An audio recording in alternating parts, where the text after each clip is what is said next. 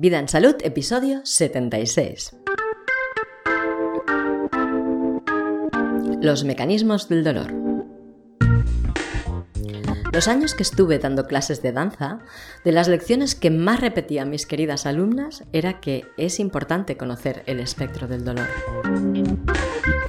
Y resulta que Lidia, una oyente del programa y suscriptora de la lista, me pidió que hablara de la cervicalgia y la lumbalgia. Y esos son dolores. Subjetivamente, lo que tú experimentas, tu problema es el dolor. Luego está todo lo que el cuadro médico quiera decir y pueda decir sobre ello.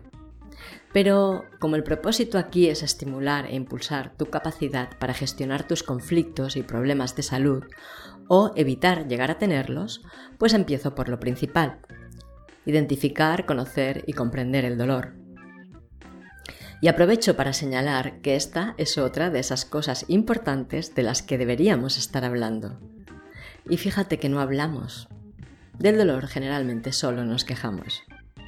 Y no. Al dolor hay que poder identificarlo como lo que es en cada caso. Y en este episodio entenderás por qué. Y es que, aunque no estés sufriendo episodios de dolor, conocerlo va a ser igualmente importante, porque el día que te enfrentes a alguna manifestación de dolor, te va a ser útil esta preparación.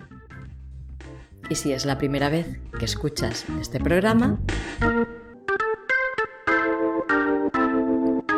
te doy la bienvenida al podcast Vida en Salud, el podcast que te inspira a llevar una vida saludable. Esta propuesta es mi iniciativa y yo soy Diana Valeria. Nosotros tenemos una forma diferente de entender y vivir la salud. Apostamos por una visión en que tú eres protagonista, protagonista de tu salud y de tu vida. Esto te convierte en la persona más adecuada para cuidar de ti, y nadie sino tú debería hacerlo. Por esto te ofrecimos información, conocimiento, inspiración y motivación que te capacitan para tomar las decisiones más acertadas sobre tu salud y la de quienes dependen de ti. Tenemos un punto de vista muy amplio de la salud, así que no te extrañe encontrar por aquí información sobre los muchos aspectos que afectan a la vida y que no se suelen vincular con la salud, aunque para nosotros sí que lo están.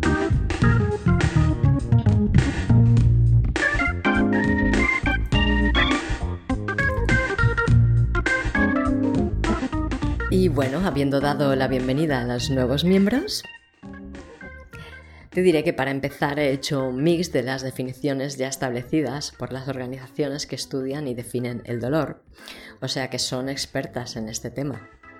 Y creo que ha salido una definición que no está nada mal. A ver qué os parece.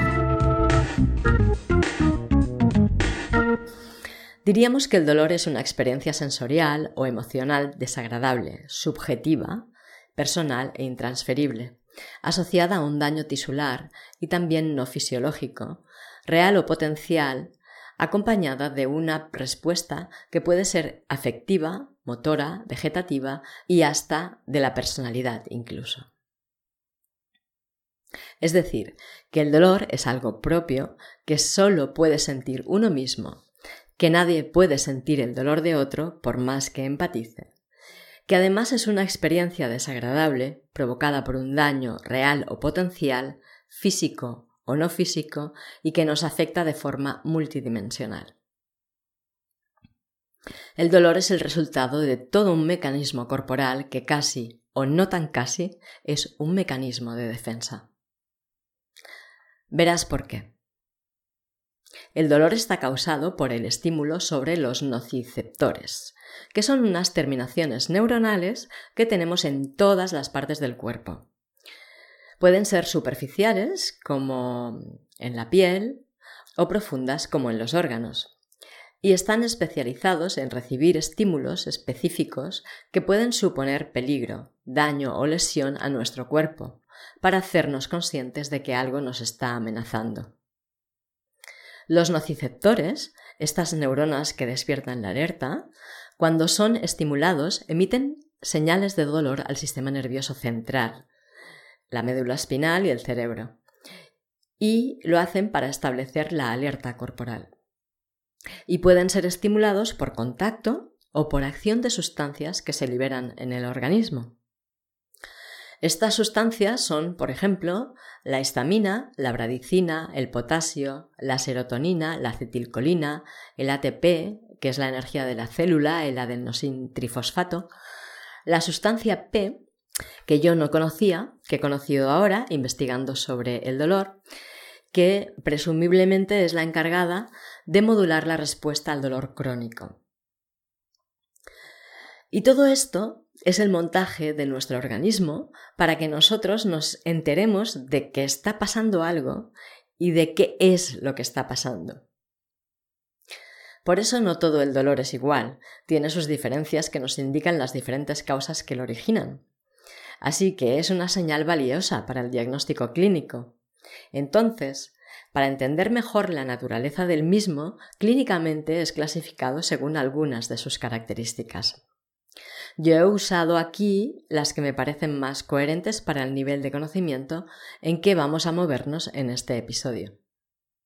Luego, si queréis profundizar más, me lo decís a través del formulario de contacto o si formas parte de la lista me lo comentas por email y profundizaremos más. Te dejo en las notas del programa el enlace para ir al formulario de contacto y el enlace para ir a suscribirte a la lista. Y una de las características que se utilizan para definir los diferentes tipos de dolor es evolución del dolor, por ejemplo, que sería un dolor que mm, evoluciona de forma aguda o que evoluciona de forma crónica.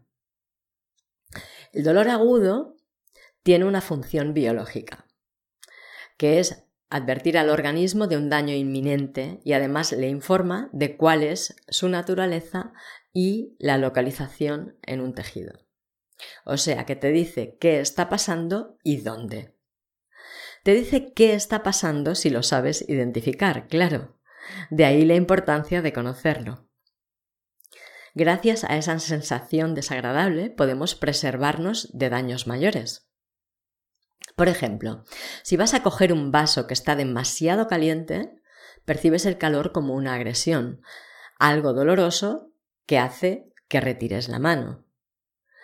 Si la cascada del dolor no interviniera o si no pudieras identificar esa señal, seguramente te llegarías a quemar, incluso gravemente, ¿verdad? Bueno, pues el estímulo que produce el dolor, lo que sería el vaso demasiado caliente, puede ser externo, como el vaso, o interno, como veremos más adelante. Y la intensidad del dolor normalmente es proporcional a la intensidad del estímulo que lo desencadena. O sea que cuanto más caliente está, más te quema y más te duele, o que cuanto más fuerte es un golpe, más te duele también. Eso ya lo sabemos todos, ¿no? El dolor crónico es un dolor constante, que se prolonga en el tiempo y que no cesa. O sea, un dolor que está siempre, que no deja de doler nunca y que podríamos decir que tiene consecuencias multidimensionales porque puede provocar ansiedad, limitar y reducir la movilidad, alterar el sueño y el apetito.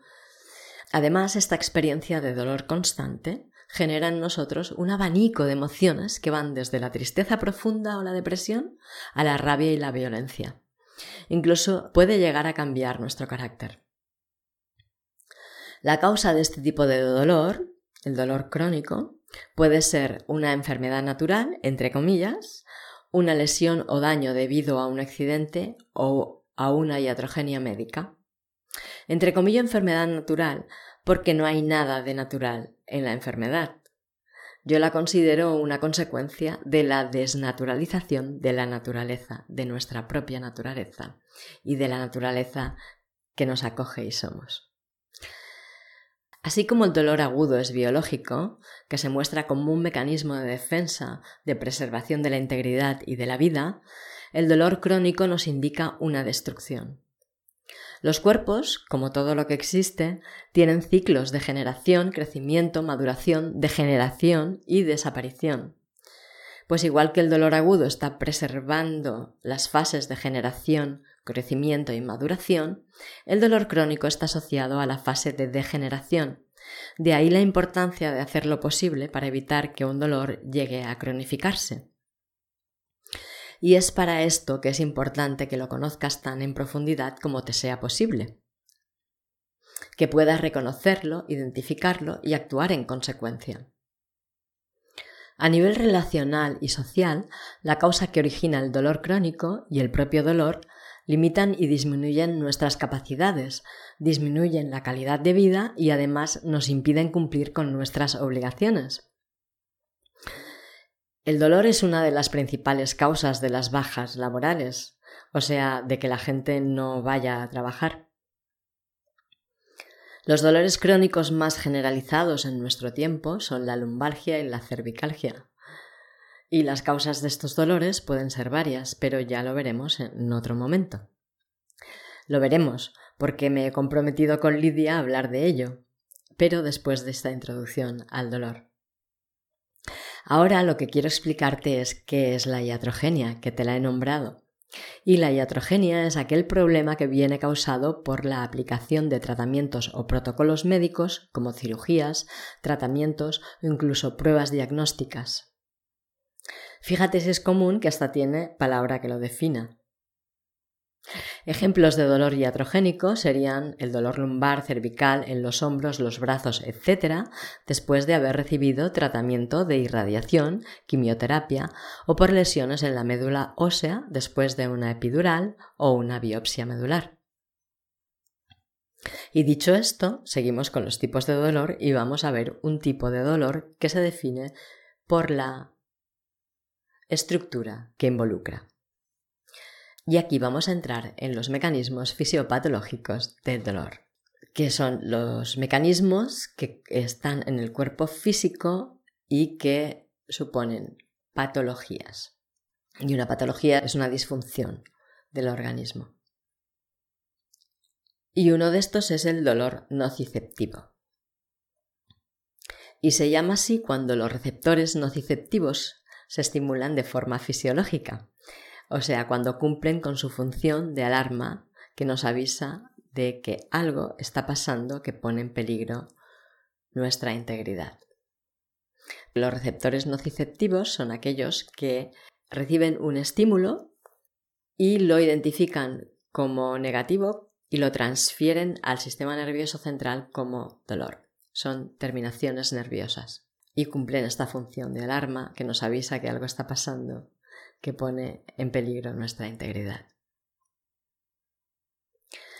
De estos receptores neuronales, los nociceptores, en el cuerpo hay muchos y están distribuidos en la piel y las mucosas y también en las estructuras profundas como los huesos, los ligamentos, los tendones, los vasos sanguíneos y linfáticos, las vísceras, los órganos y abarcan sistemas corporales completos y están ahí como la Guardia Real, vigilando para responder y notificar a nuestro sistema nervioso central la presencia de agentes nocivos o potencialmente nocivos. Agentes que pueden ser mecánicos, como por ejemplo un pinchazo o una presión, térmicos, frío o calor, exceso de frío o exceso de calor, y químicos, como sustancias tóxicas o la inflamación, que también se desencadena por mm, factores químicos. Y la emanación del dolor puede proceder del estímulo sobre diferentes aspectos fisiológicos, lo que crea dos divisiones más, el dolor somático y el dolor neuropático. A ver si consigo explicártelo bien. El dolor somático se produce por la excitación anormal de los nocireceptores, que son estas terminaciones neuronales que perciben los, los estímulos que va a traducir como dolor, porque son amenazas. Entonces, el dolor somático se produce por la excitación anormal de nociceptores, que provienen de estructuras como la piel, el músculo, el hueso, las articulaciones y las partes blandas del cuerpo. Es un dolor localizado, es punzante o pulsátil, o las dos cosas a la vez, que se irradia siguiendo trayectos nerviosos y es fácil de identificar. Me duelen las muelas, me duelen las tripas, me duele la rodilla, etc. El dolor nociceptivo, somático, es más preciso sobre la piel y las mucosas que en estructuras orgánicas profundas. Es mucho más fácil de localizar exactamente dónde te duele sobre la superficie del cuerpo que dentro del organismo. Así que también se ha dividido en estas dos características diferenciales, que son la superficial y la profunda. El dolor superficial es el que se origina en las membranas de la piel o las mucosas superficiales. Por ejemplo, pues el que te produce en pequeñas heridas, quemaduras de primer grado, etc. Y el dolor profundo es el dolor que se siente en los músculos, en los huesos, en las articulaciones, en los ligamentos, tendones, vasos sanguíneos, vasos linfáticos, fascias, como por ejemplo esguinces, eh, roturas de huesos, dolor miofascial. Aunque el dolor miofascial pertenece a un universo mucho más complejo que trataremos más en profundidad en otras publicaciones. Y uno de los dolores así profundos se da en el dolor visceral, que se origina en mucosas y serosas de los órganos, en músculos lisos y vasos. Se puede describir como un dolor sordo, difuso y como una especie de presión o tracción, como si te apretaran o si te tiraran. Las serosas de los órganos son membranas que están compuestas por dos finas capas de células epiteliales de piel que tapizan las cavidades de los órganos, como por ejemplo la pleura que empaqueta los pulmones, el peritoneo que tapiza los órganos digestivos y el pericardio que envuelve el corazón. Es, por ejemplo, el dolor de un cólico de riñón, de vesícula o un dolor por infección intestinal. Este tipo de dolor nociceptivo, que viene de las estructuras más profundas del cuerpo, lo percibimos en las áreas de los músculos que tienen una inervación a nivel de la médula espinal, que es común con la víscera en que se origina el estímulo del dolor. Por ejemplo, duele el músculo abdominal cuando el intestino está en gastritis, o el cuadrado lumbar, los músculos de la espalda, cuando el riñón está colapsado o está con un cólico etc. A este dolor se le llama dolor referido y sobreviene muy poco después de que se inicie el dolor visceral y tiene la característica de que puede permanecer activo incluso si ha cesado el estímulo en la víscera en que se ha originado. La infección intestinal puede estar curada y el intestino no está emitiendo dolor, pero todavía está sintiendo las punzadas en el músculo abdominal. El dolor referido es un síntoma que ayuda incluso al diagnóstico clínico. Por ejemplo, el dolor referido del brazo cuando hay un infarto de corazón, un infarto agudo de miocardio, que se llama clínicamente. Te dejo en las notas del programa una tabla que expone bien las diferencias entre dolor somático y dolor visceral. Está interesante observarla. Luego tenemos el dolor neuropático, y aquí pon atención, por favor, porque esto es un poco complicado y no sé si voy a conseguir explicarlo claramente. Lo voy a intentar por eso. El dolor neuropático es el dolor que genera una lesión o disfunción primaria en el sistema nervioso, que produce un daño en las fibras nerviosas y hace que emanen el impulso de dolor de ellas mismas, en lugar de de en las terminaciones nerviosas en que de forma natural reciben el estímulo. Una disfunción primaria es la patología que surge después de una intervención médica, una iatrogenia. Para aclararte, porque igual no lo sabías. Entonces, lo que sucede es que una intervención iatrogénica o una agresión mecánica, un accidente de moto, por ejemplo, produce un daño en las fibras nerviosas y ellas mismas emanan el estímulo de dolor sobre ellas mismas hacia el sistema nervioso central desde esa misma lesión. Por poner un ejemplo de iatrogenia, en una intervención quirúrgica especialmente complicada se hiere un nervio. y como consecuencia de esta lesión ese nervio queda como irritado y está constantemente emanando señales de dolor desde ahí hacia el sistema nervioso central. O un accidente automovilístico en que el accidentado se da un fuerte golpe contra el asfalto y el impacto se produce justo sobre un nervio y este nervio se rompe parcialmente. Entonces ese mismo nervio emana constantemente señales de dolor desde esa rotura, desde esa parte que se ha roto, hacia el sistema nervioso central. O sea, desde sí mismo, en lugar de usar las terminaciones nerviosas. Es como si un conmutador eléctrico, o sea, un interruptor, se quedara encallado y no pudieras apagar la bombilla que regula, que por más que le dieras se quedará siempre encendida. Pues la luz aquí sería el estímulo doloroso. Es un ejemplo un poco tosco, pero espero que sirva para hacernos una idea, porque en realidad es algo más complejo que esto, y a ver si consigo explicarlo bien.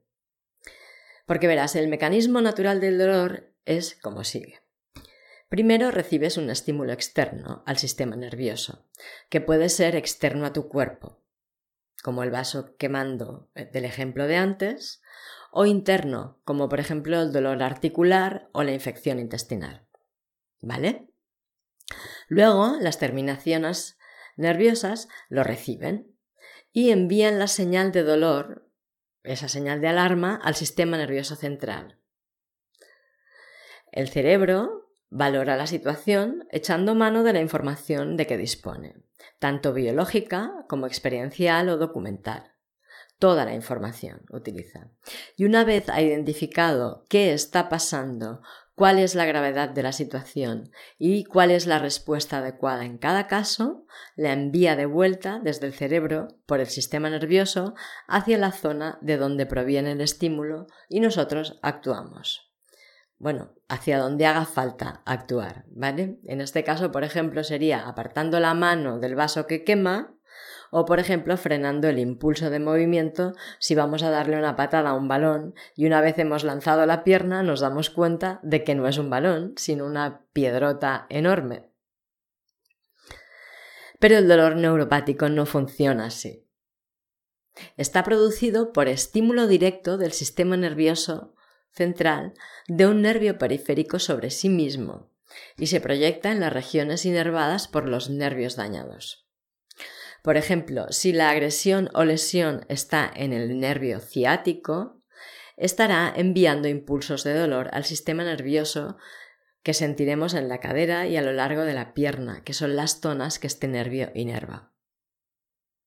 Valga la redundancia. O por todo el largo del brazo y el cuello si es algún nervio del plexo braquial. Las personas que vivan este dolor lo describirán como un dolor punzante, quemante, irritante y lo experimentarán acompañado de hormigueos, seguramente, de sensaciones táctiles anormales, como esa sensación de, de como tener corcho, como tener un miembro de corcho o de adormecimiento, ¿no? Eh, de episodios de dolor intenso, de sensaciones exageradas, por ejemplo, pues mm, ir a tocar algo y, sentir el tacto de esa superficie mm, con, exageradamente, con mucha más intensidad, o sensación de dolor ante estímulos que normalmente no son dolorosos, como por ejemplo, pues mm, llego y te doy, te doy la mano, por ejemplo, y, y, tú lo percibes como que estoy apretando mucho y yo no estoy apretando en realidad, ¿no? Y otra persona lo percibiría como que no estoy apretando. O te das un golpecito suave y lo percibes como un golpe muy fuerte que te ha producido un dolor muy intenso, pero te das cuenta de que en realidad ha sido un golpe suave. El dolor neuropático es un dolor disfuncional es decir, que no tiene ninguna función biológica. Es como un dolor que se ha vuelto loco. Y los especialistas se ven totalmente desconcertados frente a estos dolores. Otro ejemplo de dolor neuropático sería el de las personas que sufren diabetes, que pueden tener una complicación llamada neuropatía diabética, que no es más que un daño que produce en las fibras nerviosas el exceso de azúcar en los fluidos corporales y que afecta mayoritariamente a las piernas, o sea, les duelen las piernas, porque los nervios han sido agredidos por el exceso de azúcar. O el dolor en el miembro fantasma que siente una persona en un miembro que no tiene, que ha sido amputado. O la neuralgia post-herpética, que es un dolor que se sucede a las ampollas del herpes y se mantiene aunque éstas ya hayan desaparecido. Y por otro lado, en muchas de las personas que sufren dolor lumbar crónico o dolor oncológico producido por un tumor cancerígeno, se combinan el dolor neuropático por lesión de las fibras nerviosas y el nociceptivo por recepción natural de estímulos que envían impulsos de dolor al sistema nervioso central. O sea, que en estos padecimientos hay tanto lesión o daño en las fibras nerviosas como agentes estimulantes que lo producen, como por ejemplo la inflamación podría ser.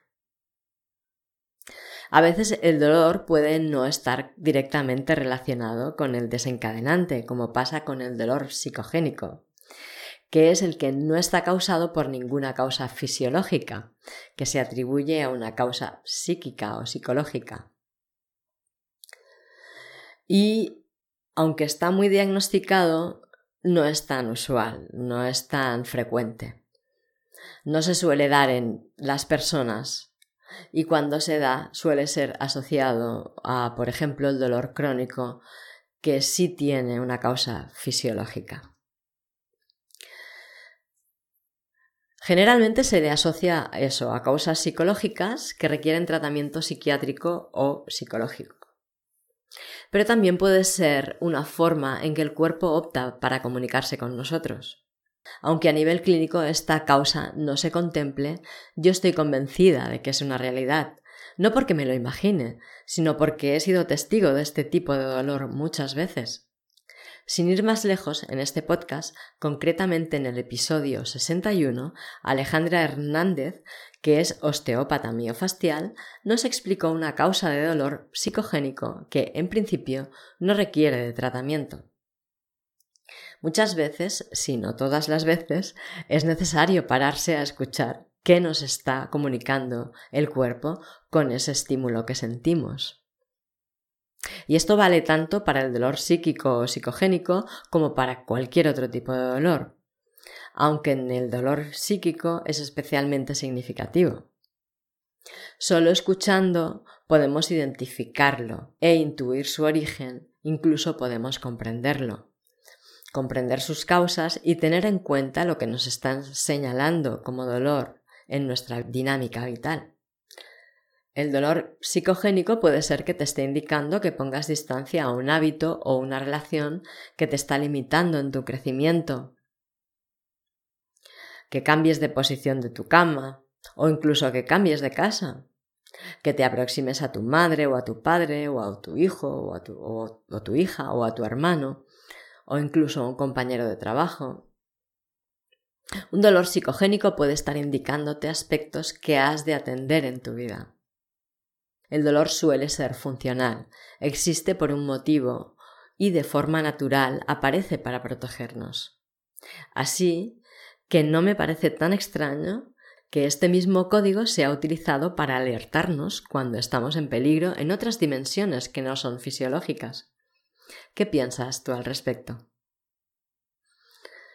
Todavía podemos profundizar más en el reconocimiento y la comprensión del dolor, pero ahora he querido hacerte esta presentación de las causas de dolor más presentes en nuestra vida, pero podemos perfilar mucho más. Es muy interesante para la supervivencia disponer de esta información. Creo que ya te habrás dado cuenta. Así que si quieres que profundicemos, dímelo por email si estás en la lista o mediante el formulario de contacto y seguiremos con el monográfico sobre el dolor. Por ahora, nada más.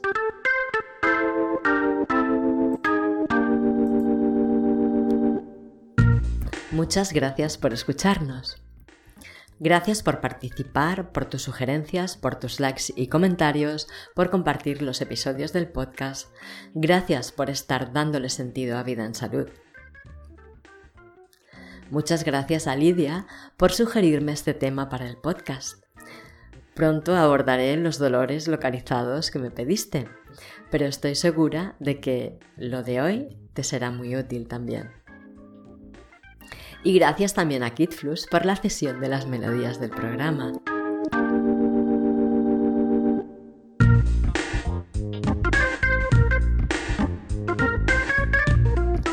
Te va a gustar formar parte de la lista de vida en salud esa lista de personas que reciben periódicamente mis emails y les explico cosas que les inspiran a tomar decisiones, a reflexionar sobre sí mismos, a comprender un poco más del entorno, a conocer más de nuestra naturaleza conjunta. Personas que están en el camino de ir tomando conciencia sobre lo que les está pasando en sí mismos y a su alrededor personas que reciben información que les permite ir encajando las piezas y montando el puzzle de una cada vez más amplia realidad. Si tú también quieres estar en la lista, ve a vidaensalud.es barra suscripción, rellena el formulario y envíalo. Nos reencontramos la próxima semana y hablaremos con otra de las personas que son responsables de que estés escuchándome cada semana. Hablaremos con Samuel Carmona, biomédico que me enseñó la dimensión social de la medicina, la importancia de la autogestión de la salud y el origen del dolor psicogénico que nos inunda actualmente. Que pases muy buenos días y excelentes noches. Hasta la próxima.